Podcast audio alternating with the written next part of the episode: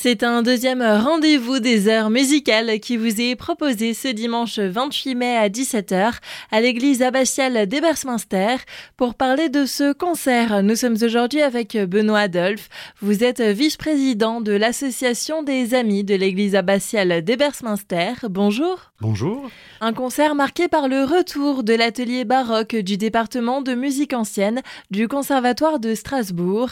C'est la troisième fois qu'ils se produisent à l'église abbatiale oui, on se sent toujours euh, ravis de recevoir les étudiants du Conservatoire de Strasbourg. C'est un peu leur concert de fin de cycle. Hein. Euh, ça marque la fin de leur formation musicale et leur entrée euh, dans le monde des musiciens professionnels. C'est donc Martin Gester, qu'on ne présente plus, et donc Stéphanie Pfister, qui dirigent de concert cet ensemble constitué, avec cette année un programme qu'ils ont intitulé Amour, dieux et tempêtes. Donc c'est un titre éminemment baroque. Il y a toujours de la fureur, du sentiment, euh, voilà, ça part toujours dans tous les sens. L'idée de ce concert, c'est de mettre euh, en lumière un peu les similitudes et les différences qu'il a pu y avoir à ce moment-là, ou les inspirations entre la musique italienne euh, de Vivaldi et la musique française à ce moment-là, donc avec des compositeurs comme Marin Marais. Un autre rendez-vous le dimanche 4 juin, là aussi à 17h.